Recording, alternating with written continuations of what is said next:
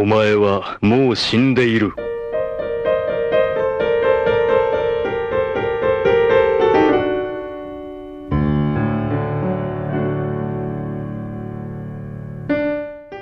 Sejam bem-vindos a mais um Nani, sempre com o melhor e o pior dos animes pra você. Eu sou o Diogo Andrade e Anime was a mistake. Aqui é o Davi Silva e anime was a mistake, exceto se for do estúdio Ghibli. Aí não. Ó, mas Estúdio Ghibli é anime? Eu acho que vale essa discussão aí. Aqui é o Ramsed e sejam bem-vindos a mais um Nani, sempre com o melhor do anime pra você. Olha, muito bem, Otaku, sim! Hoje o Nani está contemplativo, é o melhor, é a nata do anime, cheio de magia, flutuando no ar, entendeu? Estamos aqui para falar pela primeira vez de Estúdio Ghibli, Otaku. Mais especificamente, o episódio de hoje vai ser sobre o Castelo Animado. A gente vai discutir um pouquinho, como é a primeira vez que a gente está falando sobre esse assunto, o que o Studio Ghibli tem de tão especial. A gente vai perguntar aqui, eu quero saber dos meus colegas de Nani, se o Miyazaki é um gênio mesmo ou ele é overrated. E mais importante, se anime was a mistake. é isso que nós vamos descobrir no episódio de hoje, então vem com a gente. Olha, é, hoje nós estamos gravando na em um outro horário, então eu tô tomando meu café aqui no estilo Raul, sabe? Bacon, ovos e não é chá, mas é café. E antes de, de começarmos a discussão aqui sobre Castelo Animado, Estúdio Ghibli e tudo mais, eu quero saber se vocês já tiveram alguma viagem maluca, tipo a da Shihiro, por exemplo. Deixa eu falar a minha primeiro, que é a do Ramsed, com certeza vai prender a todos. não, não, para com isso todo dia. Agora todo dia essa porra, cara, porra. Mas assim, eu nunca tive uma viagem doida assim, dessas doideiras, até porque eu não uso drogas, né? Campeões não, não usam drogas. Mas, assim, doideira de lugar doido que eu fui, foi quando eu fui pro deserto do Atacama, né? Lá tem um Sinistro, lugar maneiro. muito doido, Caraca, cara. aí, aí. Não, não parece na Terra. Parece que é um lugar que não é na Terra. Eh, Deixa eu só falar uma coisa, uma- Muito não, não, tem que doido. falar uma coisa aqui. Eu não sei se essa história é verdade ou não, porque o Davi tem cada história agora que tá foda, É, não, o. Davi tá foda, cara. Davi tá o Forrest Gump e do Nani. Vai, vai no meu Facebook, tem as fotos. Não, mas ele foi fazer, sabe o que ele foi fazer, ô Ramsed? No, no deserto do Atacama? Um curso de do- do- domador de lhama. Não, Stargazing. Ele foi lá ver as estrelinhas, pô. Não foi isso, Davi? Foi, foi maneiro. Não, na verdade não foi só pra isso. Eu fui porque é um lugar irado que eu tava querendo ir mesmo. Na época o dólar dava pra gente viajar. Aí eu fui, lá tem um Vale Arco-Íris, que é irado. Que a areinha é colorida, é isso? É uma montanha, só que várias, várias montanhazinhas têm cor diferente. Então você olha assim, parece realmente um- uma montanha de arco-íris mesmo. É, tem o Vale da Lua, que parece que você tá lá na, no filme lá do Kubrick, da Lua. E tem os, os geysers, cara. Tem o pôr do sol lá, é incrível, assim, as cores do pôr do sol. É bem maneiro, bem maneiro. E aí o, o jogo lembra dessa parada que eu fiz o tour astronômico. Só que o tour astronômico não é doideira, não. É, é, é maneiro. Só que o tour do dia seguinte aí foi meio doideira. Mas aí eu deixo pra outra história. Deixa pra outro dia. Deixa, deixa pra quando a gente falar de ufologia. Aí eu conto essa história. Quando Caralho, a, a história do Ramsed. Como a história do Ramsed vai ser a última. Não, não, deixa a minha é, ser a eu minha... não tenho. Não, não, Ah, vai, pera vai. aí. Ó. Eu não tenho, eu não tenho também uma viagem maluca, não. Mas teve a vez que eu tomei ayahuasca. Um dia eu conto aqui como é que foi isso, mas eu não vou contar isso hoje, não. Não vou contar, não. Mas, cara, nunca teve, eu nunca tive uma, uma viagem maluca. Eu teve uma vez que eu viajei com uns amigos pra Natal e a gente ficou quase um mês em Natal, porque tem um amigo que tem família aí em, em Natal. Foi, foi uma maluquice a viagem, assim, mas normal, assim. Nada muito absurdo. Não, pô, as nossas viagens pra, pra Anime Friends era, era maneiro, cara. Era, era quase maluco. Era quase maluco. Vocês foram pô. muito mais vezes do que eu. Acho que eu fiz, fui duas vezes. É, só, mas, mas, mas, assim. mas você tem um momento clássico do chutando um amigo no quarto, dando voadora no voadora no mundinho. alcoolizado, porra. É verdade. Uma voadora no pau. Rider Kick, pra ser mais preciso. Exato, exato, Rider Kick. Ele, fala, ele falou que ia fazer e fez. Muito bem. Então, depois dessa maluquice toda. Ô, Ramsed, você não tem a, a viagem, não? Você tá Ah, cara, eu, eu- não, eu tenho, mas é tudo muito comum, assim. É, a viagem que eu tive, a última viagem que eu fiz diferente foi pra, tipo, é até meio. É mais minha, assim, que foi levar as cinzas do meu avô até o local onde ele queria e tal, onde ele queria descansar e tal. Uma parada mais. Pô, que foda isso. Onde foi? parada- Então, vovô morreu no Rio, faleceu no Rio, e ele queria que as cinzas dele ficassem no, junto com as da família em, em Teresina e tal. Aí eu Ah, que irado. peguei a urna no Rio e tal, voei, viajei com a urna do lado. Vovô ainda fez uma viagem depois de ter feito a viagem dele. Aí, viagem. Foi, foi maneiro, foi maneiro. Foi um, um momento pra refletir, assim. É um rito, né, cara, praticamente. Foi, é uma parada, cara, foi uma parada que ainda bem no, que não virou uma, uma aventura maluca que nem de um filme, porque poderia ter virado, mas com, sei lá, so- é, sei lá, troca de mala, urna some. Igual no, no, The Big, no Big Bang Theory tem uma coisa dessa que perdem a, a urna que tá a mãe do Howard, não é? Depois que ela falece. Tem isso, cara. É, não, não, Extraviam a bagagem dele. não chegou a ter essa parada, não. Não, até. Não, porque a urna tem que ir contigo no, tipo, no banco, junto contigo. Não, não vai. Você pode mandar. Eles não querem nem se responsabilizar. Você, é, você pode até despachar e tal, mas é muito mais trabalhoso, é mais tranquilo você pegar e tá com ela no teu colo, ou então no banco do lado. E aí o que eu eu, eu tava no Rio e fui vim pra São Luís e tal, porque eu vim pra casa, deixei as minhas paradas aqui e depois fazer uma viagem de ônibus pra Teresina. Então foi uma, uma parada muito reflexiva, assim, foi um momento Quase a de- viagem da Shihiro mesmo no trem. e aí, cara, e aí, e- e- pô, e essa viagem. Porque o meu avô que me criou, né? Eu perdi meus pais cedo. E é cheio de memórias, né? E aí é um, foi um momento especial pra caraca, mano. Foi um momento especial. Nada de. Nada de. Essa história minha não tem nada de briga, não. É só, só amor mesmo. Só amor. É isso, depois eu, Maneiro, eu tô É. emocionado aqui, Davi. Pois é, eu pensei que o Ramsed era só briga, mas é não, tá vendo? Tem um bom coração.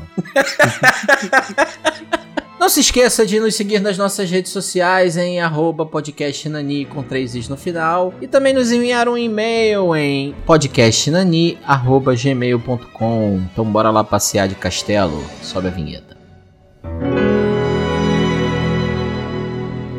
Nani! O melhor e o pior do anime em um só lugar. Sejam bem-vindos, mas venham na maciota, tá certo?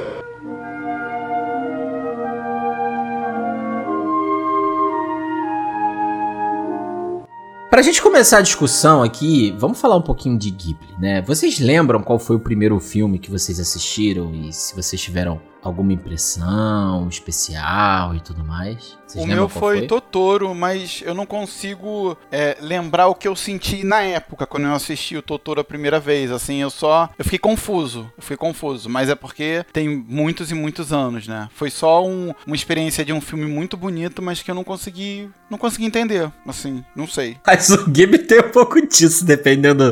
Entendeu? Ainda mais porque, por exemplo, ele, teoricamente é- é um filme que é pro público infantil, né? Tem muita coisa adulta ali, mas é pro público infantil. Miyazaki mesmo fala, né? As histórias são pra criança tirando o Porco Rosso, que é um filme pra adulto. Mas tem filme ali que a criança não vai entender porra nenhuma. A sensação vai ser essa tua, Rami. Bonito, mas não entendi nada. não é? Caramba, várias, várias, várias fotos, várias imagens bonitas e eu não, não, não captei a mensagem na época. É, o, o meu foi a viagem de Shihiro, é, e eu fui achando que eu ia ver, sei lá, um Rei Leão, um Tarzan, sei lá, uma parada assim, Disney. Porque, pra mim, filme animado era filme Disney. Com criança, né? né? Mas É, tu, tu era foi no cinema, Disney. Davi? Tu viu no cinema? Eu fui no cinema, eu vi no cinema. Ah, maneiro, maneirão. Eu vi no cinema Chihiro também. Eu saí com a sensação de que eu gostei, mas eu não sabia. Eu não sei por que eu gostei. Eu não sabia porque eu tava gostando daquele filme, mas eu tava gostando. É, saí também com a sensação de que não tava entendendo nada, mas, tipo, um sentimento de felicidade, assim, que eu não sei explicar. Que eu não, não sei explicar e não saberia explicar na época também. É, a gente Foi não. legal a a gente hoje não, não tá aqui pra falar tanto de Chihiro, né? Chihiro também foi o meu primeiro filme. Eu assisti também no cinema. Mas o Chihiro tem uma coisa interessante que é essa coisa quase onírica, né? Tem umas cenas ali que parece estar dentro de um sonho, assim. Seja um sonho bom ou um ruim. E, e eu acho que isso às vezes é uma característica do- dos filmes do, do- do- Principalmente do Miyazaki, né? A gente vai falar mais do, do Miyazaki aqui, porque o Ghibli tem outros diretores, tem outros é, autores dentro do estúdio que também fazem filmes. Então, por exemplo, O Túmulo dos Vagalumes é um filme do Ghibli, mas não é do, do Miyazaki, né? O que mais me chamou a atenção, o que me chama até hoje, assim, a atenção dos filmes da Ghibli, principalmente, na verdade, dos filmes do Miyazaki, são esses momentos mais líricos, assim, esses momentos mais contemplativos que tem um filme.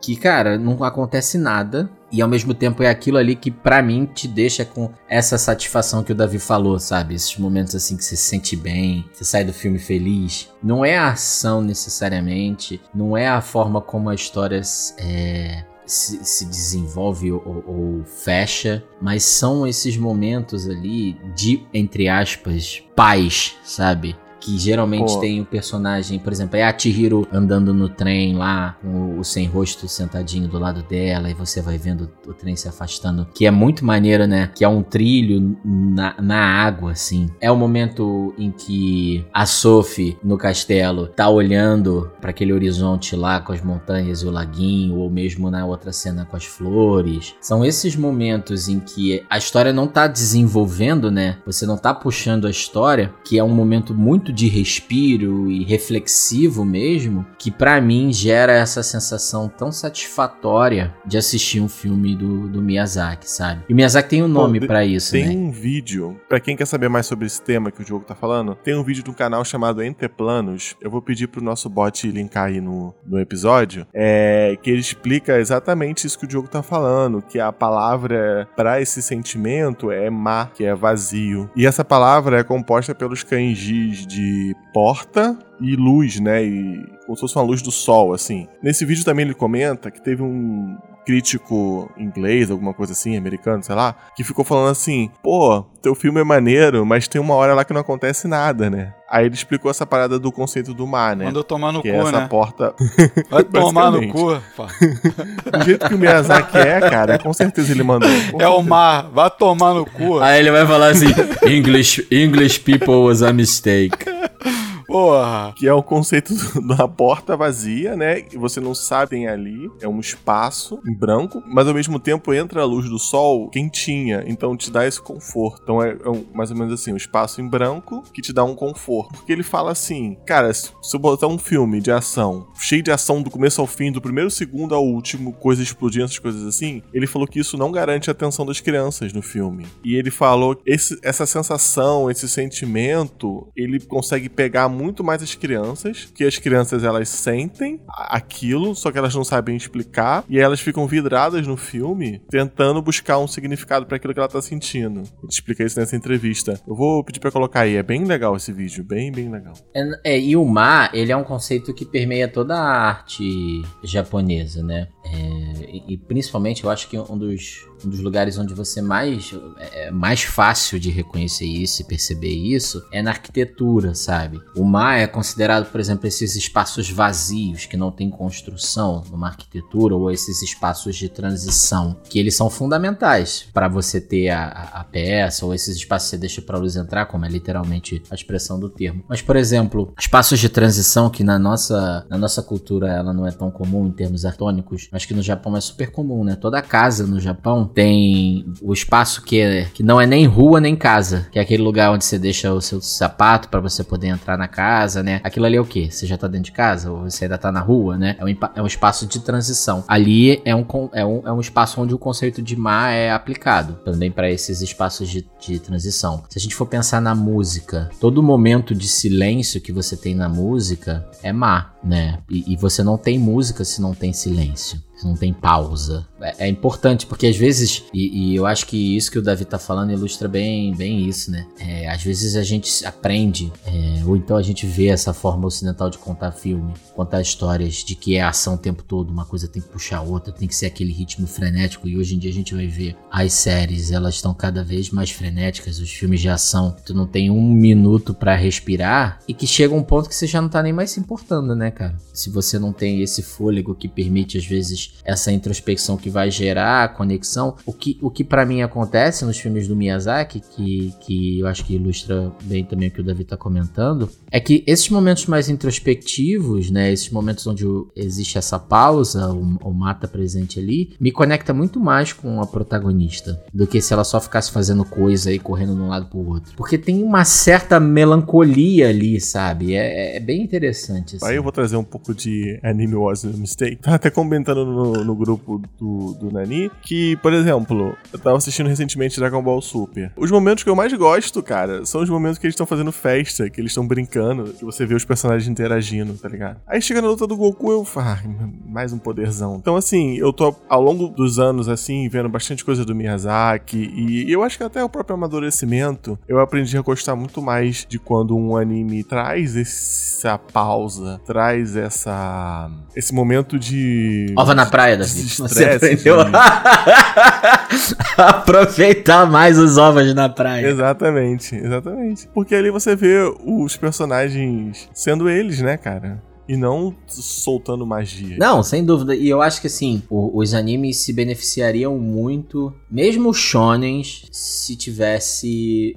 menos essa- esse ritmo frenético, essa correria. Mas aí o jovem vai É. falar que é barriga, vai reclamar, ah, não. Pô, mas tem quer barriga ver? ali, tem não sei o quê. E aí não deixa o personagem ter a sua história, mostrar o que ele é, além de um cara batedor. Isso, é o, isso eu acho que é um problema do jovem, essa pressa. Mas é quando é mal feito. essa né? pressa do. Mas é porque tem que ser bem feito também. Você quer ver um, um- um filme recente que não é do Ghibli, mas que tem bastante disso nele e o jovem gosta? Your Name. O que, que é aquela cena delas subindo com a vovó devagarzinho, sabe? E a vovó vai explicando o Esse conceito. Ouça o todo. nosso Nani de Your Name. Eu, eu não É, sei ouça- se o ouça o nosso Eu não sei se o jovem gosta, eu não sei. É Gosta? excelente, é muito bom. O Aquilo é muito gosta bom. de Your Name. Aquilo é muito bom. Aquilo, aquele momento ali é excelente. Não, mas jovem, o jovem às vezes nem gosta, mas não sabe nem que gosta. O jovem quer É ver isso, o né? anime da Batalha do Ragnarok, já sabia que era ruim e quer ver aquilo, cara. O jovem tá errado. O jovem tá errado. Ó, quer ver, cara, uma paradinha que é bem feita na última temporada boa do Boku no Hero, que tem a bandinha lá, eles treinando pra bandinha. Ah, aquilo é bem legal, cara. Aquilo é um dos melhores Ah, não, do- você gosta porque você se conecta com a banda. É, arti- é músico. baixista, é baixista. É, É baixista. ele Ah, se é viu ali. legal. Será que É, minha ele- peculiaridade seria ser músico? ele queria muito fazer parte daquela banda. Ai, caraca, uma guitarra. ia- Eu ia ter um braço de, de baixo. Meu braço ia ser um baixo. Está confortável? Eu estou bem. Ah, tenha uma boa noite. Está apaixonada. Hã? Já faz um tempo que fica suspirando por aí.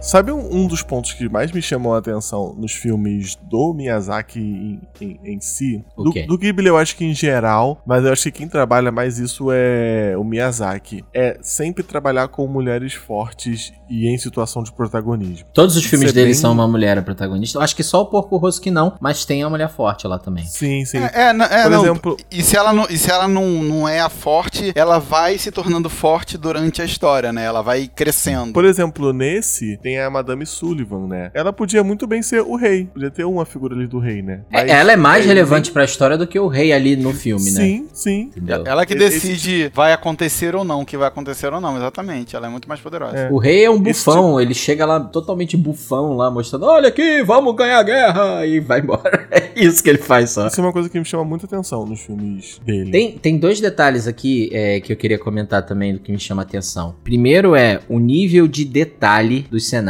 e do world building em si. Eu acho incrível o world building que ele faz. O pessoal que tá ouvindo, eu não sei se sabe, mas o Castelo Animado, ele é inspirado numa série de livros da escritora inglesa Diana Wynne Jones, que se eu não me engano, ela foi até aluna do C.S. Lewis, teve contato com Tolkien e tudo mais. Então, toda essa questão do universo, ele meio que tá trazendo dos livros, né? Mas vários outros universos dentro das histórias do, do Miyazaki, a gente percebe o nível de detalhe que é bem, que é bem absurdo, né? E uma coisa que eu já, já, já vi, a gente tava falando de recomendação aqui, né, Davi? Você falou do vídeo. Tem um documentário que eu assisti sobre o estúdio Ghibli, que é o Reino dos Sonhos e da Loucura. É, não sei se vocês já viram esse documentário, mas eles. Não, nem sabia. Eles contam o, o Miyazaki fazendo o último filme dele, né? Pelo menos até aquele momento, que é o, o Vidas ao Vento. E enquanto isso, o outro cara lá, que eu esqueci o nome dele, estão trabalhando no conto da Princesa Kaguya, também é do Ghibli. E aí mostrando esse processo deles finalizando o filme e uma série de entrevistas, mostrando lá o dia a dia no estúdio e tal, e pro lançamento. Uma coisa que eles falam no, no filme que eu falei assim, caraca, isso é malu deve ser uma maluquice trabalhar com esse cara assim, é que o Miyazaki, ele não, ele tem um, um, ele começa a história com alguns poucos storyboards assim. Ele não tem um roteiro definido, ele não tem a história que ele quer contar definida. Ele vai começando com os storyboards assim, com alguns quadros e tal, e dali ele vai desenvolvendo e a galera tem que se virar pra acompanhar ele, né? E, e ele vai criando a história assim. Ele não tem uma história já definida e aí começa a desenhar e tudo mais. Falei, caraca, deve ser uma maluquice trabalhar com, com o cara assim, né? Mas é isso, o cara é genial e aí as pessoas embarcam, não, não, não, contestam muito esse método. Mas que deve ser um inferno, deve. E eu recomendo muito assistir esse, é, esse documentário que é O Reino do, dos Sonhos e da Loucura, que mostra um pouco mais do estúdio, assim, e, e, obviamente dá um destaque bem grande pro, pro Miyazaki, né? E, cara, depois que eu assisti, assim, eu fiquei com muito. Eu já tinha assistido, acho que quase todos os filmes do, do Ghibli, depois que a Netflix botou lá, é, eu reassisti vários deles. E eu fiquei com vontade de consumir muito mais coisas. Eu quase tenho um, um, uns livros que vendem, é, só que só lá fora, são uns tomos gigantescos, assim, com os storyboards e umas artes dos filmes, do, do Ghibli e tal, que eu fiquei com muita vontade de ter. Só que é caríssimo, é caríssimo. Mas me lembrou disso. Cara, eu acho que o world building é uma coisa que me chama muita atenção. Ali. Mesmo nesse filme, ele não sendo muito escado, né? Ele não é, é que tá, explicado. nunca é. E ele Mas... não faz questão de te explicar. Exato. Ah, é, é, eu vou falar, assim, você... eu, não, eu não quero, eu não precisei, não precisei querer saber, eu não quis saber mais. Eu, eu só embarquei, cara. Eu só embarquei. Exato. Eu, eu Exato, até eu acho que se ele explica, piora. Eu só embarquei. Uhum. Sim, sim. Se explicar, deixa pior. Se explicar como a magia funciona funciona fica pior. Se explicar do o que, que são os magos ali fica pior. Eu acho que é muito melhor quando você tem essas pistas que deixa você inferir algumas coisas e você vai acompanhando a história e, e, obviamente você vai acompanhando o que é importante na história e essas coisas são um tempero ali que vai é, aumentando e dando mais sabor ali à, à narrativa, sabe? Eu, eu acho que se ele explica que guerra é aquela que tá acontecendo ia atrapalhar, se ele explica aonde é que o Hal tá indo pra lutar lá ia atrapalhar atrapalhar, entendeu? Eu acho que fica muito melhor assim, porque, vamos, vamos ser sinceros, pra narrativa ali daqueles personagens, a guerra não importa, né? No sentido de que qual lado que eles estão, quem é que tá lutando com quem. Tanto que é, tem um momento que eles estão lá no jardim, e aí a Sophie pergunta assim: tá passando um navio de guerra? Aí o Hal fala assim: caralho, navio de guerra passando aqui, a gente tá num lugar mais isolado. Aí a Sophie, mas é do nosso lado ou é do, do inimigo? Aí ele, não importa tá, vai matar os outros, sabe? É, é isso que é, ma é, mais sobre as consequências do que o campo de batalha em, em si, né? O lado que você está, né? Essa e, lógica de que todo mundo perde na guerra. Todo, né? Isso, isso. Todo mundo perde, todo mundo perde. E os maiorais, os fodões, não acontece nada com ele, né? Porque a, a, a, a maga suprema e o rei estão tranquilaços lá. Ele tá feliz da vida. E com os guardas e tudo tranquilo, enquanto tem um ambiente que tá sendo totalmente destruído ali do lado. Já que a gente já entrou aqui no, no castelo, já começou a falar de algumas coisas, vocês gostam do filme, sim? Eu gosto gosto, eu gosto. Mano, eu gosto, eu gosto demais. Gosto cara. demais, cara. Eu acho que é, é, com certeza meu top 3. Tá, tá, no, tá no top 3 de vocês? Cara, eu fico muito na dúvida, mas. Meu top, top 5, vamos na top 5. Não, eu fico na dúvida se ele é o 2 ou o 3 do meu top entendi, 3. Entendi, entendi. Qual é o 1? Um? O 1 um é Mononoke. Meu 1 um também é Mononoke. Meu 1 um também Caraca, é Mononoke. É muito difícil pra mim, cara, porque assim, eu tenho quatro que eu simplesmente adoro, que é o Castelo, Chihiro, Totoro e Mononoke. Então é muito difícil ranquear eles pra mim é muito. Mas eu acho eu o Castelo. Eu gosto demais incrível. do Náusica, cara. Ah, Náusica também. É, pô, cara, o visual do Náusica é, é, assim, é muito, muito absurdo, assim. Eu acho muito. E a história também é, é fantástico. Mas um, um, filme que eu acho muito maneiro, muito maneiro mesmo, só que tem uma pegada bem diferente dos outros, é o And the Wind Rises, que é esse Vidas ao Vento. Tem na Netflix também. Eu não sei se vocês já viram. Esse é, o, é meio que o último, né? Um dos últimos, eu não assisti. É, é, ele é meio biográfico do, do Miyazaki, entre aspas. Assim. Esse é o que eu não assisti, eu acho que é o último que saiu, provavelmente, é o que tá, é o próximo da lista. Peguei, fui ver todos, todos de novo, e aí esse ainda tá, tá lá. O Miyazaki, ele é super fã de aviação, né? E ele é super fã do, do cara que escreveu O Pequeno Príncipe, o Antoine Saint-Pierre. Eu, não sei- eu nunca sei falar o nome desse maluco. O cara que escreveu O Pequeno Príncipe. E esse cara era aviador, né? Ele, ele lutou, eu acho que na Primeira Guerra, alguma coisa assim. E ele é uma super inspiração pro, pro Miyazaki. E o personagem desse, desse filme, ele é cara que também é apaixonado por aviões e ele constrói aviões. Ele é um designer de, de aviões. E, e aí ele mostra nesse filme como os aviões, que eram aquela coisa mágica, né, de levar o ser humano para o, o ápice da liberdade, que é voar, se Encurtar tornaram né? é, não, e se tornou uma máquina de guerra, né? E o mais, e assim, uma das coisas que eu acho super interessante, nesse período ali da, antes da Segunda Guerra, era super comum os japoneses irem estudar na Alemanha, né? Então isso tem no filme. Tinha um intercâmbio cultural entre é, os países do eixo ali, então os japoneses iam pra para Alemanha estudar principalmente engenharia e, e outras, tipo, é, também a indústria química, essas coisas assim, e depois voltavam pro Japão. E aí o personagem faz esse movimento, mostra ele desenvolvendo. E, e é muito é muito interessante, porque é um lado que a gente geralmente não vê da guerra, né? Esse lado do, do Japão tudo mais. É, das pessoas que trabalhavam ali, né, do- no, no dia a dia e tudo mais. É, é- é interessante. É bem, é bem interessante esse filme, assim, mostrando a paixão que o cara tinha por aviões e tal. E ter que trabalhar na guerra com isso,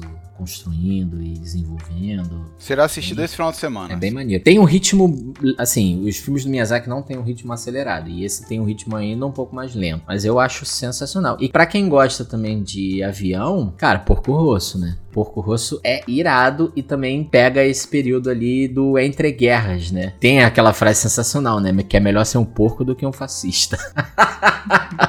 Porco Rosso é sensacional também. E, e é um filme que o Miyazaki fala. Ele, ele, ele não gosta tanto desse filme porque é um filme que não, não é um filme infantil, não é um filme pra criança, né? Aí ele fala que, pô, esse filme destoa. Às vezes ele diz até que ah, foi um erro e tal, porque não é infantil. Mas eu acho um filme muito maneiro. Eu, eu assisti Poco Rosso muito novo, eu não entendi nada, nada, nada. É. Não, e é, você Eu precisa ter um pouco mais desse novo. contexto histórico também, né? É, sim, sim. Então, aí a gente tava falando de Castelo Ainda Animado, a falando gente so- já tá falando, falando- de outros filmes. Não, então, ainda falando sobre o castelo, cara, é, eu acho que a, a construção dos personagens e a não construção também, porque é, você é apresentado a um grupo de personagens que você não sabe exatamente de onde eles vieram e pra onde eles vão, e mesmo assim você consegue, cara, você consegue se sentir é, afetado com tudo aquilo, você consegue, sei lá, cara, sentir pena e- e- e é- é um misto, né, de sentimentos que você sente ali, raiva, e depois, pô, não, esse cara tem um lado e tem outro lado, ele tá aprendendo, e, cara,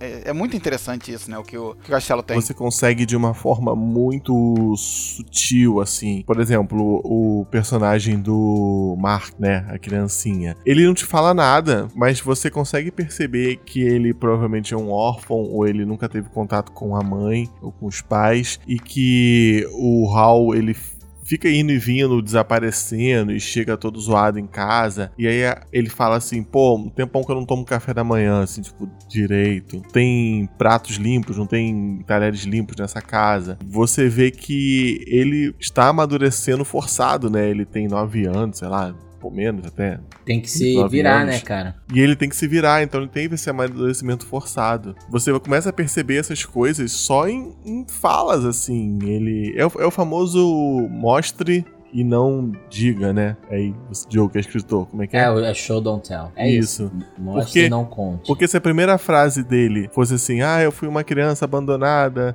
pelos meus pais e agora eu tenho que me virar sozinho nesse castelo, ia matar um pouco o personagem, né? Enfraquece, né? Enfraquece isso, mas como ele foi construindo essa noção de que ele foi amadurecendo forçado ali, tanto que ele se veste como tipo um mago menorzinho, né, um aprendiz ali, ele bota uma barba e aí ele prepara lá o, acho que é nas primeiras cenas dele, prepara alguma coisa pra para pessoa que veio comprar, né? Sozinho já, né? Ele meio que tem a responsabilidade de cuidar daquela lojinha, daquela lojinha do hall, sozinho. E ele é uma criança de 9 E ele anos. bota um barbão, né? Que aí já mostra aquele momento. É. Aquela barba pra mim é muito emblemática, porque mostra ele, é esse senhor da casa ali naquele momento em que o Hal não tá, né? Tendo que se virar. Isso.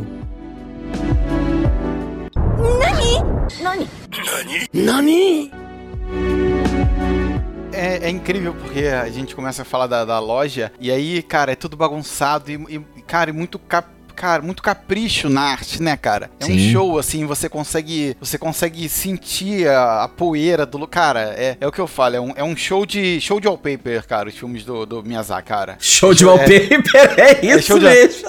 Cara, cara, tu, você tava, tava Toda hora que você do- tirar o, o print do filme, do- você pode usar mar, como wallpaper, Você- né? Vocês falando do mar, eu pensando, caraca, não, não é, não é isso. Ele só. Gente, é pra vocês conseguirem uma imagem totalmente parada pra tirar o print legal pra fazer o wallpaper. Porque, cara. É, é maravilhoso. É- com relação à arte, assim, e, e logo no começo, cara, no começo é o castelo andando. Parece que tem, tipo assim, 230 frames por segundo, cara. Porque é tudo se mexendo. É muito maneiro, é muito, é muito lindo, cara. É muito lindo. E, e se eu não me engano, posso estar enganado, né? O castelo veio antes do Shihiro ou não?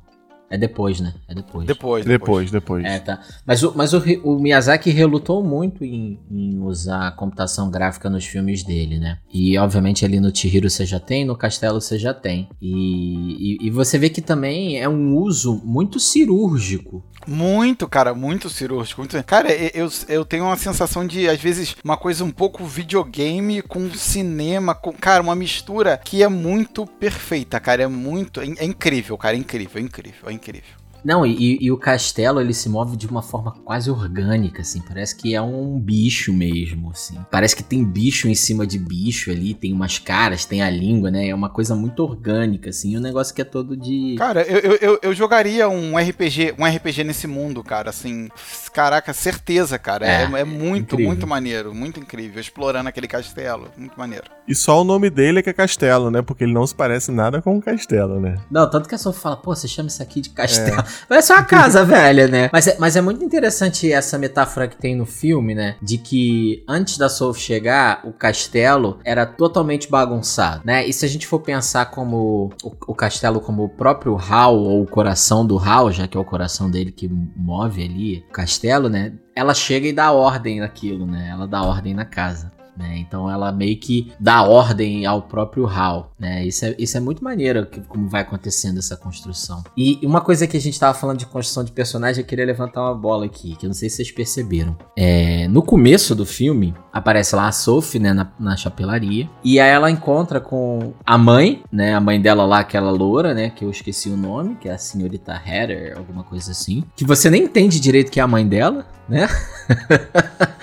E aí depois ela encontra com a irmã, que é a Letty, né? Lá na loja de, de doces e tudo mais. E aí elas têm um diálogo ali falando, ah, aquela loja era muito importante pro meu pai e tudo mais. E uma coisa que pra mim fica muito clara é que a Letty é igualzinha à mãe. E a Sophie é totalmente diferente da mãe. Então eu imagino que a Sophie seja igualzinha ao pai. Ao pai, ao pai, Que sim. eles, é, que eles não tenham falado nada sobre isso. é uma Sim, coisa que sim. você percebe na hora, assim. Por Elas que são ela ficou parecidas. com meio que a herança do pai, né? Ela que ficou com a, a, a loja do pai, meio que isso.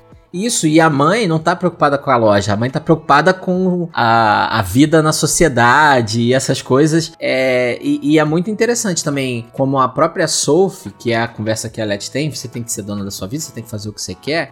Ela vai se, se desenvolvendo pra isso, né? A princípio, ela chega lá na casa do Hal como uma empregada, a mulher que vai cuidar da casa e depois ela começa a ter é, é, essa agência sobre a própria vida, né? Ela consegue ser dona da, da própria vida. E uma das coisas que é muito interessante também é como eles não explicam nada, nada, nada sobre o feitiço que a bruxa da terra desolada bota nela lá, mas você percebe ao longo da história, e isso eu acho que assim é um mérito gigantesco da forma como o, o, o Miyazaki, o estúdio Ghibli trabalha a história, de te mostrando assim, por exemplo, é muito claro, né, que o, o feitiço meio que mostra o interior dela, né? Então ela naquela vida lá de chapeleira, sem amor, né, sem muita perspectiva, ela vive como uma pessoa velha por dentro. É, tanto que ela fala assim: ah, agora as minhas roupas estão condizendo com a minha idade. Exatamente. Isso é a primeira coisa que ela faz. Ela e ela não. assim. E é muito engraçado que part- depois que passa o primeiro choque dela ter virado velha, ela super se se aceita como velha Ace- muito fácil, aceita. sabe?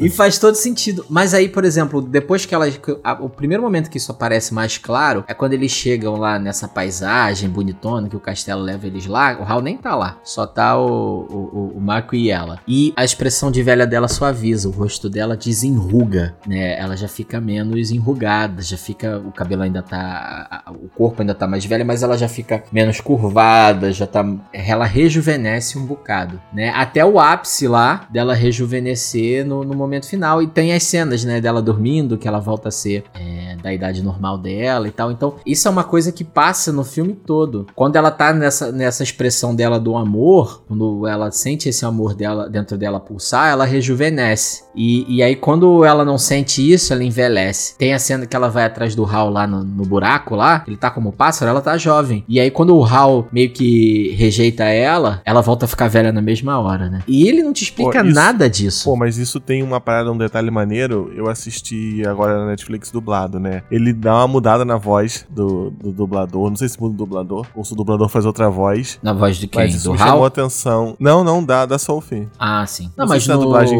na, na japonesa, sim, a voz dela velha é diferente da voz dela jovem. Ah, então. Então também deve, deve também esse- ter esse truque também, né? É, é muito é muito interessante. Cara, e eu também acho muito interessante o personagem da bruxa da- das Terras Desoladas, assim. Que é uma personagem que ele também não te apresenta muita coisa. Cara, isso é uma coisa que eu fiquei meio puta da história, né? Imagina, você tá lá vivendo tua vida de boa. Aí chega um maluco, te bota no meio da confusão com um monte de bicho demoníaco. Cara, isso, isso é foda, né, cara? Isso, cara, Um isso bonitão, é uma desgraça, é. cara. Isso é uma desgraça, isso é uma Aí, desgraça. aí tu fala assim, caraca, esse bonitão pra mim e tal. Aí chega, tá de boa aí dentro de casa de volta e vem uma mulher que tu nunca viu na vida e te bota uma maldição. Cara, isso é uma desgraça, Só cara. porque tu deu um rolezinho com o cara, sabe? Aí eu falei, que isso, essa, essa é a pior dos mundos, né, cara? Não, e depois, depois tu... O cara te leva pra caminhar no céu, sabe? É, não, e depois aí ela, ela vai pra casa junto contigo. Porra, cara. Porra. A Sophie, a Sophie é bonzinha demais, cara. Muito, muito boazinha. Pô, o cachorro, espião. Ela falou assim: você é espião da Sullivan, mas eu vou te levar. Agora tu já tá aqui, não tem volta. É uma pare muito maluca, cara. É aquela pare ali.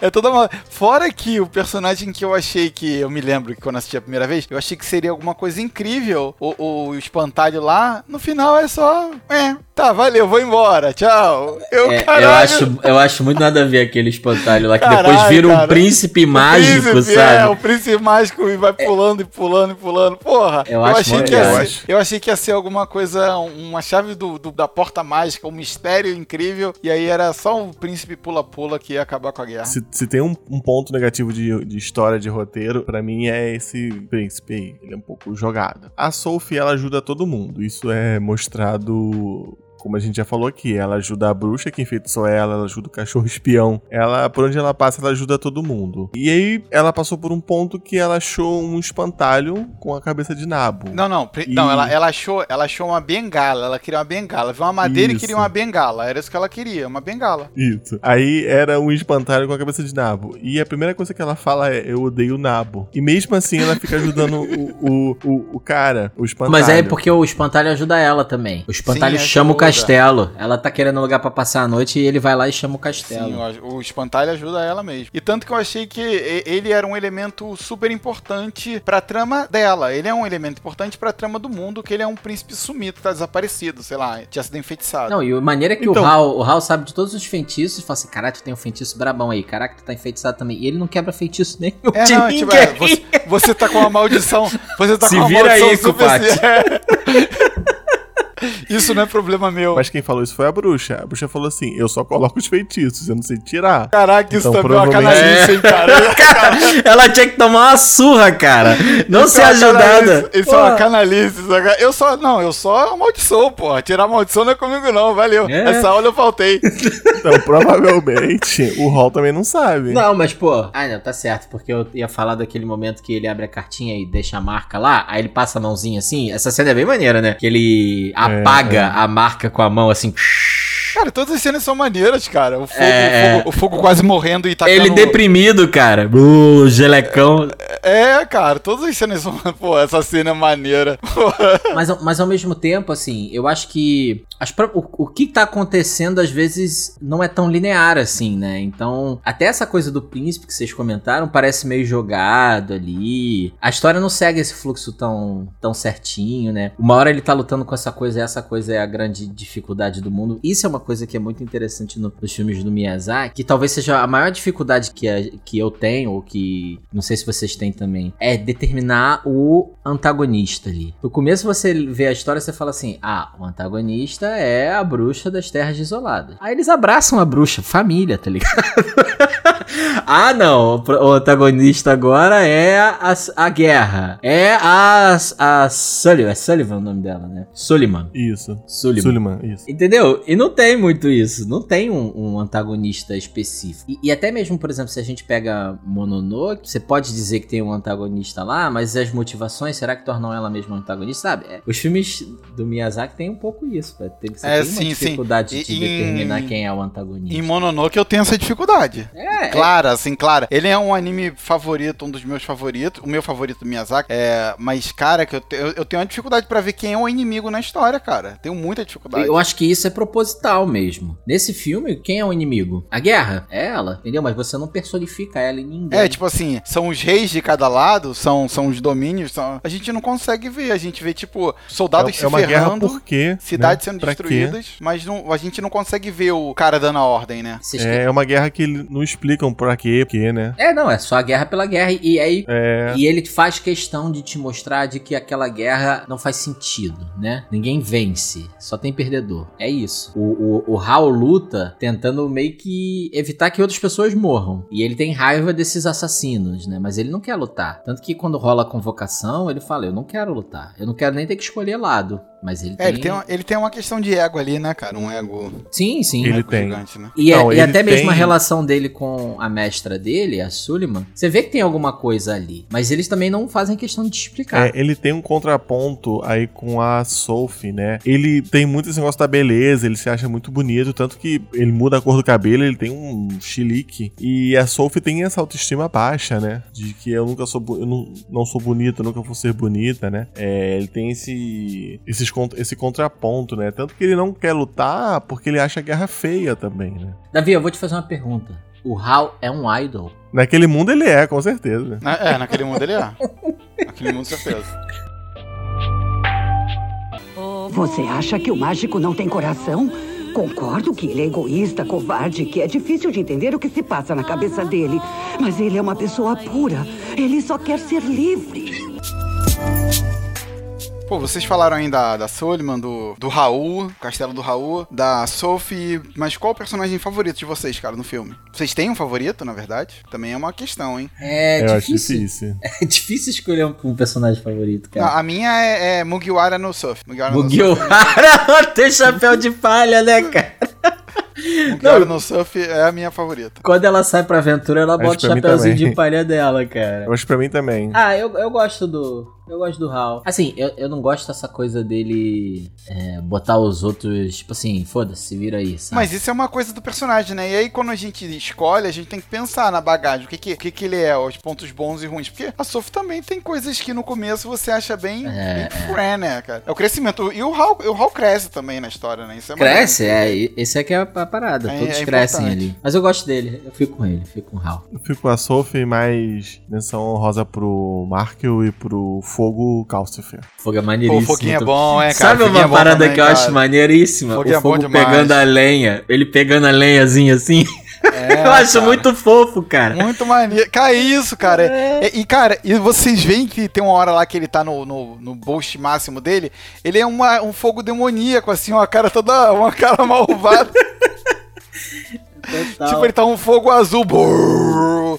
E, ca- cara, é, é, é o que eu tô falando, é difícil escolher um personagem só, né, cara? Porque. É o bichinho fofinho do Miyazaki, né? Que todo filme tem que É, ter, né? é. Cara, mas eu acho, eu acho muito fofinho essa coisa dele pegando a lenhazinha assim, esticando os bracinhos, pegando a lenha e comendo assim. Não, sabe o que eu acho também? É que ele fica em cima da lenha como se ele estivesse num bote salva-vidas. Os Sim, bracinhos assim, é. apoiados. Quando, Não, quando é ele tá mane- em outra parada, né? É, é, é maneiro que, tipo assim, a Sofia arruma lá, e aí, olha isso, ela deixou o fogo perto de mim. Aí ele pega, né, a lenha e, tipo, agora eu, eu consigo não, me, não morrer, né? Ele pega a lenha pra perto dele e tal. Cara, é, é muito maneiro. Cara, é, é difícil falar uma, uma coisa ruim nesse filme, cara. É difícil. Não, é, é sensacional. É sensacional. Já É que a gente falou dos nossos personagens favoritos, tem um momento favorito? Vocês têm um momento favorito? Tem um momento, assim, em questões de animação, que é o meu favorito, que é quando a Madame Sullivan lança a magia dela, na Sophie e no, e no Hall, que vem um mar, depois vem um céu. Pô, mas tu gosta daquela ciranda esquisita? Pô, eu achei irado, assim, em termos de. As crianças animação, estrelinha Assim, né? andando em volta criança dele. estrela, criança É, estrela. é meio esquisito É, aquilo, é. não? Ah, não, eu, eu, sei lá, eu aceitei, achei maneiro, achei bonito, achei bonito. Não, mas é uma forma de magia, tá ligado? Bizarra, mas pô, bem bonito, muito bem Mas animado. o que eu acho bizarro é o Hal botar a Sophie naquela situação, né? Aí ele ainda manda assim, ó, se tu olhar pra baixo já era. Vai ser puxada.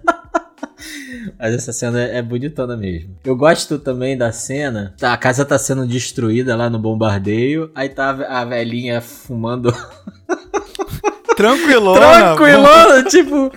Se dane. tch. O que que tinha nesse charuto, né? É, tipo, fumando o charutinho dela. Não, e o pior é que o, o- isso é uma das coisas também que eu acho muito curiosa, né? Que é muito diferente de da forma como é, é- é re- retratado em outros filmes. Por exemplo, o Hal chega, aí ele vê que, porra, o Calcifer comeu um bagulho envenenado, é, a velha tá fumando charuto que não pode, que também é mágico e tal. Aí ele vai simplesmente lá, tira o veneno do, do Calcifer, vai lá, foi a, a Suliman que te deu esse charutinho, né? Me dá aqui, você não pode fumar isso não. E pum, acabou, e tá tudo de boa, sabe? Não tem briga, sabe? Ele, ele não, não, não tem desespero da parte dele, sabe? Eu acho muito... Muito engraçado. Cara, tem, eu tenho dois momentos favoritos, que é o momento do café da manhã, daquele primeiro café da manhã. Eu acho sensacional aquela cena. E depois a Sophie fazendo faxina no castelo. Eu acho muito maneiro isso, cara. Pegar e dar uma limpada e, e- e organizando, e depois a casa como fica bonitinha, né? E também tem um momento que eles fazem uma casa nova, que ele traz ela de volta pra cidade dela e a casa que era como era a casa dela, né? Ah, maneiro, aquela magia de transformação. É. Sim, maneiro, maneiro. Que ele fala assim, fica todo mundo no lugar. E pum, aí ele faz a magia lá e eles mudam a, a localização. Não, ele, ele é a mãe na faxina. Tipo, senta no sofá e levanta, tira o pé do chão. É isso que ele fala. Que eu tô Exato. passando pano. É, tá passando pano. Tá passando pano na sala, tira o pé do chão. Aí é isso aí. A criança no sofá, é isso aí. Agora pode descer. E eu acho que são essas coisas que são bem mundanas, assim, bem dia a dia. Cara, elas trazem toda uma magia pro filme. É muito doido isso, né? Porque a gente pode pensar que é justamente o contrário, né? O excepcional, a coisa super mágica é que traz uma coisa diferente. Mas não, ali ele consegue trabalhar essas coisas do, do dia a dia. Isso me lembra muitas vezes Harry Potter, né? Uma das coisas que mais me impressiona no Harry Potter, o que mais é, me fascina, é como eles usam a mágica nas tarefas do dia a dia, sabe? Tarefas diárias regulares, assim, normais. E, e no, no, no- no Castelo Animado tem um pouco disso também. Ah, então, tu, tu falou do que o, momen- o seu momento é um meio, meio que comum, né? Meio que. Quer dizer, não é comum, né? Mas não é tão incrível. Mas pra mim, o, o- a minha cena favorita foi a primeira vez que a. A gente vai falar disso mais pra frente. Mas que a porta foi aberta e girou e trocou de cor e tava em outro lugar. A primeira, não, a segunda, né? Que aí girou de novo e trocou e tava em outro lugar. Cara, aquilo pra mim, cara, foi tipo. Eu me lembro quando eu assisti a primeira vez, eu. Cara, eu queria que a porta da minha casa tivesse um negócio desse. Não precisa, não precisa me, me levar pro lugar lugar nenhum. Mas eu queria é, é, esse adereço na porta de casa. É, é, eu acho, cara, eu achei aquilo muito, muito, muito maneiro. Muito, eu não sei de onde é que vem. Pode ser que já tenha em outros lugares, outras obras. Cara, eu achei bonito, eu achei incrível que o. E simples, o Marco- né? Elegante, É, né? cara? cara, elegante. Aí o Marcos sai, tá na vendinha, aí volta e compra não sei o que. Aí, aí- aí cara, eu achei aquilo. Ah, sua, sua encomenda, senhor. Cara, aquilo pra mim foi o momento que. que caramba, isso é, é, é muita magia. Isso aqui é muita magia. Tem muita magia aqui. Eu fiquei muito E, e impressionado. se vocês, se vocês tivessem essa portinha do hall, assim, com quatro lugares diferentes, quais seriam esses quatro lugares? E a, a- hum, vai lá, vai lá. Eu não sei, não sei. Calma, deixa eu só pensar aqui. Um, dois, três, tá. Manda aí, Davi. Manda, manda um aí. Eu- Um, eu- Davi, um. Eu pensei em quatro lugares, né? O, o primeiro eu ia colocar aqui em casa mesmo, pra eu ficar aqui em casa de bobeira. Você já tá dentro da sua ali. casa. Tá, não, ele quer então o quintal conta. de casa. Ele quer o quintal da rua. Um, um Não, normal. mas, mas não faz sentido. Ah, abrir pra, pra frente da tua Pra, casa. pra, pra sair de casa, isso. Um sair de casa, assim, ok. Eu pensei num, num lugar tranquilo. Eu pensei. Padaria, padaria, padaria. A padaria do pãozinho de milho. Tá no, tá no top 3. Ele tá aí, nunca a ia perder o pãozinho de milho se abrisse pra lá, cara. padaria. Caralho, Davi. Tá, o top, essa é a minha lista 3. O, o, o minha portinha 2, eu queria um lugar tranquilo também, cara. Um lugar tranquilo que tivesse. que eu pudesse assistir um filmezinho, pã, ler um livro, com uma rede, pra descansar. Mas tipo um, um, um cômodo. Um lugar é um cômodo, né? Um lugar mesmo. Um lugar com duas árvorezinhas que desse pra colocar uma rede. Desse pra ficar ali, tranquilão, um Como é que tu vai ver filme num lugar aberto? A luz vai ficar na tela do, da- do coisa, cara. Decide, Ah, é um cômodo, ver, é um cômodo é um jardim? Tu tem que É um decidir. jardim. Não, é um mas tem jardim, quatro mas tem lugares que ele pode escolher. Não, é, mas esse aí ele tá falando que é o lugar de relax dele, o zen, momento Lugar relax. O lugar relax. E a porta preta. Vocês pensaram na porta preta? Ah, eu Porta pensei, é o claro. bicho, é o bicho. A porta preta negativa eu só botei positivo, cara. Não, tem que ter, É não, tem que ter negativo, uma do tem mal. Tem que ter uma negativo, porta Então, É. peraí, então peraí. Tem um a minha porta preta ia cair lá no cercadinho do Bolsonaro. Caralho. Eu ia chegar lá, isso, cara? uma bomba. Caralho, que punição, hein, cara. Caralho. Não, ele tá é, lutando, que- ele tá lutando contra esse mal. É uma guerra, é, uma guerra. É, uma Mas sim, guerra. eu acho que esse, é o, esse seria o melhor, o melhor, melhor definição pra porta, a porta do lugar ruim seria essa aí, Pô, cara. é, ou É, então, ou então lá no na CPI da Covid, abria assim, aí saía bando de safado, aí volta. Imagina. Se- Não, eu ia abrir pra tacar a cadeira e depois voltar. é, e voltar, é, é isso, sabe? Tacar um- um- uma bomba, entendeu? Ficar zoando os caras lá. Mas eu acho que a minha porta preta seria qualquer lugar onde tem, tipo assim, Bolsonaro e mais três pessoas. Esse ia ser a minha, a minha porta Não, preta. sabe, é, então, é isso daí. A tua porta preta, então, a porta preta, então, ia ser aquela salinha onde ele faz as lives dele lá pro Facebook. Caraca, Ia sair ali, isso aí. cara. Quinta-feira, live de quinta-feira. do... Já, já chegar com a cadeirada assim, pá! Né? É, pode ser. A minha também ia ser ali Brasília. um- Ah, já que vocês estão tão bem lá em, em Brasília, porta perto preta ia ser aqui no Rio de Janeiro, lá no Salão do Governador, entendeu? Na, na- Câmara. Aí resolve as coisas por lá A também. minha ia ser alguma perto dos moleques. É, a outra seria hum, praia, cara. Numa praia. Prainha. Alguma, escolhe uma. Tem que ser específico, pô. Específico? Pô, cara, é porque eu, eu, eu gosto de gente na praia, cara. Então, pode ser no Rio, qualquer praia do Rio. Tá tranquilo. Não tem problema com. As praias aí são vazias? Pô, aqui é vazião a praia, mano. Aqui não Que tem bom. ninguém. Eu queria, porque eu odeio praia cheia. Aqui não tem ninguém na praia. Praia vazia, vazia, vazia, vazia. Tipo, vazia. Então é vazia. Eu queria uma praia onde desse pra, pra conversar e, e com pessoas. Não precisa estar isolado, não. Não precisa ser um campo florido sem ninguém, não. Que não, não é muito a minha, não. Porra, cara. E a terceira, eu queria. Ai, cara, eu, eu não sei se eu, se eu queria. Não sei se eu queria um lugar pra eu me estressar, sabia? Pra eu. um- tipo, sei lá, academia do Davi de karatê. Um lugar pra eu. Ah, dar você desestressar. Isso, pra eu Eu entendi, desestressar. eu entendi você falar pra eu me estressar. Não, não, pra eu me estressar já tem. Vem andar de ônibus no Rio, pô. É. Ah, não, da- não, da de ônibus aqui também. Cara, ter que sair de casa é uma merda, né, cara? É, é. Caralho, ter que sair de casa já é uma, porra, já é uma putaria. Mas sim, uma, um lugar onde eu pudesse desestressar, dar uns socos e uns chutes, assim. Ia ser um lugar pra Clube da relaxar, luta. assim. Academia. É, não, a tua academia caralho. de karatê, Davi. É, Academia de... Mas essa não existe. É, o Clube da Luta, cara. O Clube da Luta seria bom, hein? Ué, fazer uma portinha só pro Clube da Luta. assim. Clube da Luta, é isso aí, isso aí. Cara, eu tava pensando. Antes eu tava pensando em botar supermercado, cara. Olha como é que eu sou, hein? Cara, que Puta pariu. vergonha, cara. Porra, não, porque aí eu compro rapidinho e volto e tal. É chatão mesmo, chatão no mercado. Porra, Não, não. mas o, o chato do mercado é fila, cara. Não é o ir e voltar. Outra coisa do Maranhão, aqui não tem fila no mercado, cara. Aí é sensacional. Aqui tem. Tipo, 8 da noite. Eu fiz compra hoje, ontem, 8 e meia da noite. Eu fiquei, tipo, 10 minutos na fila. Tipo, fiz compras e saí do mercado em 20 minutos, tendo feito tudo que eu tinha que fazer, cara. Porra, Que inveja. Cara, então, é... eu ia colocar aqui, se eu tivesse essa portinha, Portugal, que minha esposa adora Portugal. Portugal é irado. E ela tem parente lá e tal. Japão, porque eu ia poder visitar minha irmã, que tá morando lá. E algum parque também, onde eu pudesse relaxar, que desse dar pra dar uma corridinha. Ia ser, seria bom. Ou então, Cabo Frio, que meus pais têm casa lá, e aí podia ser também. Eu saía direto lá na casa dele. Seriam essas as opções. Nada demais. Simples. Só relax. Tipo, dentro de um cofre de um banco. É, eu pensei, que você- eu pensei que você ia falar isso, Ramsed. Eu tava esperando isso de você. Eu achei que você ia falar o covil da gangue, cara. o covil da minha gangue. Mas eu não sei onde é que eles estão agora e não dá pra essa foto. Essa foto ia me levar pra onde, né, agora? É, convida... Bangu 2.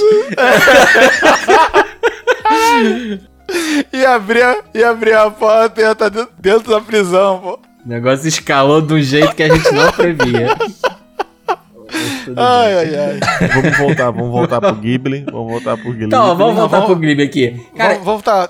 Não, vamos voltar de uma forma calma. Deixa eu ver se eu consigo acalmar essa história aqui. É, a gente falou pra caramba, mas a gente não falou, sabe o quê? Da trilha sonora, cara. O que, que vocês acharam da trilha, cara? Funciona? Tem, é marcante? O que, que vocês acharam Cara, eu sou apaixonado por essa trilha. Eu adoro, adoro. Sempre que eu, que eu Também. vejo esse filme de novo, eu fico ouvindo a trilha em looping, assim, depois. É, o- e é o do, do Joe Hisaishi, né? Que é o mesmo que fez a do Shihiro, se eu não me engano. Tu também gosta, Davi? Eu gosto, eu sou apaixonado por todas as músicas do, do Ghibli. Todas são boas. É, é impressionante como eles conseguem acertar em todas. E é uma música sempre E todas são né? boas. E Pô, todas são cara. boas pra você ouvir fora do filme. Dentro Não, do não me pegou no filme, hein, funcionam. cara. Não me pegou no filme. Eu vou ver se eu ouço aqui, relaxando aqui, fazendo comida, ver se funciona, porque no filme não foi, cara, não foi. Só. Eu não, não me lembro, não me lembro, não consigo me lembrar. Uma coisa que eu acho mais maneira nessa trilha sonora especificamente é que o tema principal é uma valsa, né? Tem aquele andamento terciário, né? Tan, tan, tan, tan, tan. É uma valsa total. O, Joe Hisashi consegue fazer uma valsa que você quer ficar ouvindo ela em looping, assim. É muito, muito impressionante. Eu acho fantástico isso. E, e também o que eu acho interessante é como ele trabalha esse tema principal ao longo da história. Tem muitas variações. Isso em, em Chihiro acontece também. Mas eu, no, no Castelo Animado talvez seja até mais marcante. Você vê variações do tema principal ao longo de toda a história. Até na cena que a gente comentou aqui das cenas que talvez seja a que fique mais na cabeça das pessoas, que é aquela cena do Hal andando com a Sophie no céu, ali toca. É a primeira vez que toca ela, né? Ela vem devagarzinho. Só que não é a principal zona, é uma variação já. Então, a a forma como a trilha é trabalhada ao longo da história é, é muito bacana. Cara, e ele, ele é o compositor, né, de praticamente todas as, as trilhas do, do Ghibli, né, do Miyazaki. Ele fez Náusea, Castelo no Céu, Mononoke é dele, Chihiro, Castelo Animado, Porco Rosso, Kiki, Totoro, é tudo dele. A trilha é toda dele. Ponyo, é tudo dele. Uma coisa que, falando em Ponyo, que eu não sabia, é que Ponyo é mais recente até do que o Castelo Animado. Vocês sabiam disso? Sabia, sabia. É, eu não lembrava, eu achava que era anterior. Ponyo é sensacional também. Em breve a gente Também vai falar de todos os filmes da, da Ghibli, um por um aqui. Não, já, já, já deixa um convite aqui pros fãs, pros, pros fãs número um de, de, de estúdio Ghibli e de filmes, filmes do Miyazaki, que tá convidado aí. Você que é um cara que é o defensor, só pode defensor, não pode ninguém pra falar mal, não. Senão a gente. Ah, até porque não tem o que falar mal, né? Pelo amor de Deus. É, não, então, a gente taca no hospício, porra. Se for pra falar mal, a gente já, já indica o Pinel e pronto. E- Pra e- participar de um próximo episódio com a gente, pô. E também digam aí qual é o próximo filme que vocês gostariam que a gente falasse sobre. É, hoje a gente tá falando aqui sobre o Castelo Animado, mas o que não falta pauta são filmes bacanas aí pra gente conversar aqui. Nani? Nani? Nani?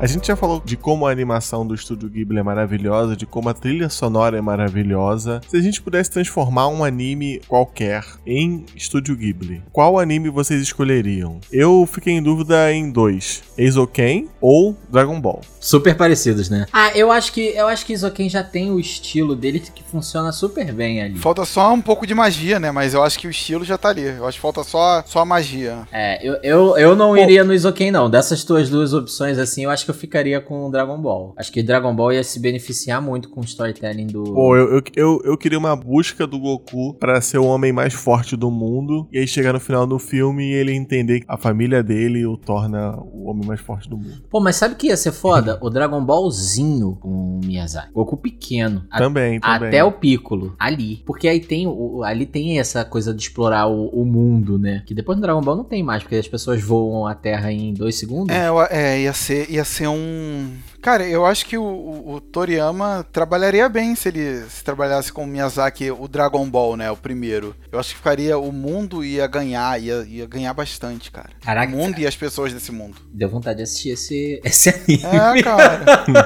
Sério, ia Eu ser incrível. assim, ia é. ser incrível. Ó, Eu fiquei misturando as estéticas e tal. Eu achei, cara, acabei de viajar aqui legal, né? E dentro dessa mesma lógica, a gente pode botar o Dragon Quest, Fly, também do Toriyama, né? E o Hunter x Hunter, cara. O Hunter x Hunter com Miyazaki eu acho que ia voar, mais do que já Também, voou. também. Porque eu acho que todos esses animes que a construção do mundo, ela é super relevante pra, pra trama, né? E, e que o mundo é plural dessa maneira. Porque, por exemplo, Boku no Hero. Boku no Hero tem uma construção de mundo que é importante pra trama. Mas é aquilo, né? Uma cidades de super-herói, né? É, o mundo em si continua sendo o nosso, né? É. Então não, tem, não tem uma coisa incrível, né? Sim, sim, é Então, verdade. histórias onde você tem esse mundo mais fantástico e diverso, eu acho que se beneficiariam muito do. Se tivessem o formato Ghibli, assim. Então eu fico com Hunter x Hunter, já que o Davi falou Dragon Ball. Eu acho que seria Pô, maneiro. pô, cara, eu, eu não, eu não tenho um, um, um escolhido assim, cara. Eu não tenho mesmo. Eu acho que o, o, o Miyazaki é o que tu falou, Diogo. Eu acho que onde o mundo, onde ele pudesse ajudar nesse mundo fantástico, assim, eu acho que ele seria seria excelente, assim. Ele dando atenção à a, a, a, a vendinha, ao não sei o que, a estrada, ao mundo. Eu acho que ele e tirando um pouco do personagem principal. Eu acho que o apoio, porque assim, o, o personagem mais forte do Castelo Animado é o Rou e a história não é sobre ele, né, cara? A história é sobre a, a pessoa que tá ali perto dele. Então, eu acho que é isso. Eu acho que ele até ia aumentar. Num Dragon Ball, eu acho que ele até ia aumentar quem é a Buma, o Yantia, Tenshinhan e, e, e Kuririn, assim, Pual e Mestre Kami. Eu acho que seria. Eu, eu tô, ainda tô preso nesse Dragon Ball que vocês falaram aí, cara. Não, ia ser irado esse Dragon Ball, cara. Sem Cara, dúvida. ainda tô preso nisso, ainda tô meio, caraca, o que, que esses caras fizeram com a minha cabeça? Não, isso que você que você falou, eu fico pensando, por exemplo, num filme como Kik, né? Serviço de entrega da Kik. Cara, é um mundo onde você tem bruxas, só que ele conta a história de uma bruxa que decide fazer entregas. Na- é, cara. É sensacional isso, cara.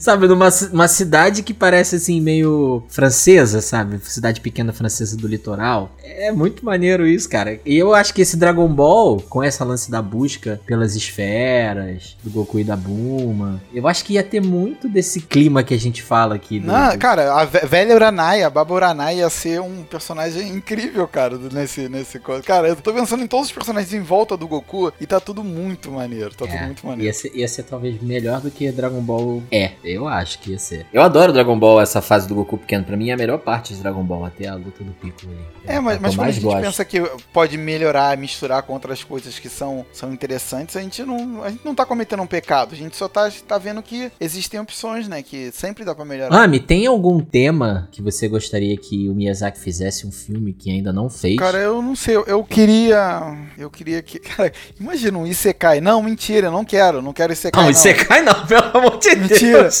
é mentira, é mentira, é mentira, é mentira. não, Isekai, não, não Isekai, né? Isekai de joguinho, Isekai de, de game, né? não, não, porra, tô zoando. É, mas eu queria que ele trabalhasse mais um, um- É porque eu acho que a magia dele é muito maneira. Maneiro. Eu acho que, que capa e espada é, é sempre interessante, assim. Eu, eu queria um negócio assim. Entendi. Capa, espada e magia. E você, Davi? Pô, eu queria ver um Duna. Ué, mas, mas já tem o. É, o já dá. Náusica. É. É, Não, um pouco, é um mas, pouco, mas é um pouco. É um pouco, É, mas... é total a pegada. Assim, não vou dizer que é total Ele a pegada quer, ele de quer Duna. política, ele quer, ele quer política. Mas isso não É. é, o Miyazaki, sabe? Ele É, vai ele quer contar a ver- história de dois personagens. A política vai estar no pano de fundo, sabe? Você não vai- nunca vai ter um Game of Thrones Miyazaki, sabe? É, porque, ele não tipo tá assim, interessado nisso. Porque, porque, por exemplo, dá pra escrever, pegar. Alguém pode pegar e escrever a história do castelo animado, daque- daquelas guerras do que, que tá acontecendo, e, e, cara, e quase ignorar o Hal. O Hal é um. É, fazer uma intriga arma- palaciana, sabe? É, ele é uma arma de guerra, ele é uma arma que pode ser usada por, pela guerra. E, cara, ele pode ter uma história. E tem, na verdade, uma história gigante acontecendo ali atrás. E sim, é, é, é isso, pode ser isso, cara. É, eu, eu, eu fico. Assim, não tem nenhum filme dele que fale de espaço, né? Então eu acho que explorar essa coisa de aventura no espaço talvez fosse. Mas, tipo, Uma coisa visitando vários, vários mundos, assim, vários Eu alienígenas não sei. É, pode ser uma coisa meio Star Wars ou até uma coisa meio Star Trek, sabe? Eu acho que seria, seria bacana. Mas não um, um carinha visitando os mundos, tipo uma guerra acontecendo, ou um viajante, ou um comerciante. Eu não sei como é que seria essa, essa coisa, mas ter essa coisa do espaço como um tema central, sabe? Ele poderia visitar mundos, mas viagens espaciais, É, sabe? Uma coisa ser- até que a gente vê meio em Cowboy Bebop, assim. Óbvio que Cowboy Bebop tem uma outra lógica. Mas, sabe, eles visitando planetas diferentes e viajando no espaço. Eu acho que isso, Exploração, ou. ou Sim, é maneiro, isso é seria maneiro. bacana. E, Eu por outro que- lado também... Eu acho que ele, ele ia acrescentar pra cara, que ia ser, porra, o visual ia ser show, hein? E a cara? outra coisa também que eu pensei era uma coisa mais roots oriental, assim. A gente tem uma pegada oriental em, em Mononoke, mas eu queria alguma coisa mais oriental, talvez China, ou mesmo Japão feudal, assim, mas talvez um pouco mais literal, mais raiz, assim. Mas menos magia ou com magia? Não, pode. Com magia, com magia, sem sim. problema algum. Mas se tivesse essa coisa mais samurai, ou mestres, entendeu? Eu Tu acho quer que- ver anime de lutinha, cara? Não, Não quero cara. ver anime de lutinha. Eu acho que tem É, várias é, histórias de uma viagem. Por exemplo, um, um- quer ver um exemplo? Um Musashi Miyazaki. Tá entendendo? É isso que eu tô querendo dizer. Não é lutinha. É, é, é por causa de Ele o gente que nem você ele que quer o existe... Yasuki. Não, não, é, é por causa de gente que nem ele que existe a frase anime é, e as Os mistérios. mistérios. As mistérios. É por causa disso. O cara quer luta Pô, mas- lutinha, porra.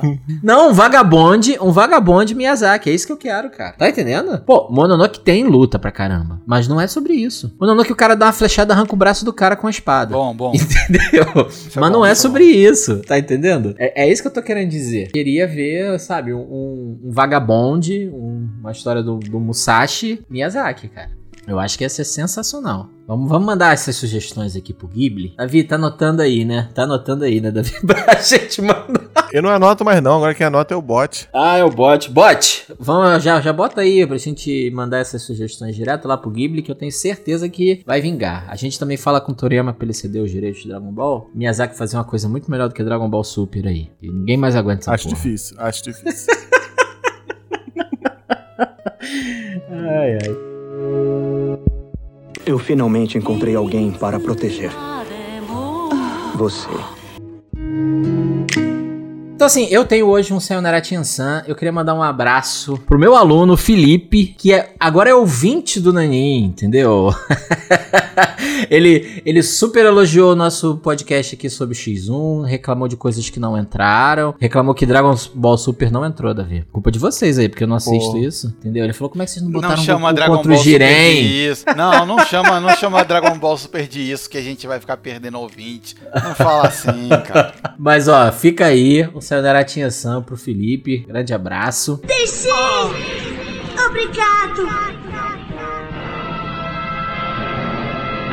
Eu, eu também queria fazer aqui um convite para as pessoas, inclusive para os meus colegas aqui de Nani. É esse mês no Clube do Livro que eu organizo, o Trama Clube do Livro, nós estamos lendo New Gaiman, lugar nenhum, e tem uma promoção especial para quem comprou a canção de Shenlongs edição especial, a, a edição física da canção de Shenlongs, meus colegas de mesa aqui sei que já receberam, e quiser participar, pode participar na faixa esse mês. Né? O encontro vai acontecer no próxima quinta-feira, dia 24, e é só chegar. Quem quiser trocar uma ideia sobre lugar nenhum, que pra mim é um dos melhores livros do New Game, assim. Não sei se vocês já leram. Vocês já leram? Eu já li, eu já li. Tem um tempo já que eu já li. Sim, sim, sim, sim. É e é bonito. mesmo. Que horas? Que hora? Quinta-feira, que horas? É quinta-feira, a partir das sete e meia da noite. É só chegar, o papo acontece lá no Google Meet. Eu mando a salinha. E lembrando que o pessoal que participa do Trama Clube do Livro recebe uma newsletter exclusiva minha e participa também do nosso grupo de discussão. É exclusiva. A parada é super exclusiva. Entendeu? Então, se você quiser participar nesse mês de junho, garantiu a canção do Shenlongs? Então é só participar, é na faixa. Bora lá? Vamos, vamos. Bora, bora.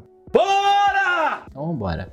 Então é isso, nós vamos ficando por aqui. Se você também, a gente quer saber de você, como a gente já levantou essa bola aqui, qual o próximo filme do Miyazaki nós deveríamos fazer um programa? Qual o seu filme do Miyazaki favorito? Eu até coloquei essa pergunta lá no, no Twitter do Nani e disparado o Shihiro, né?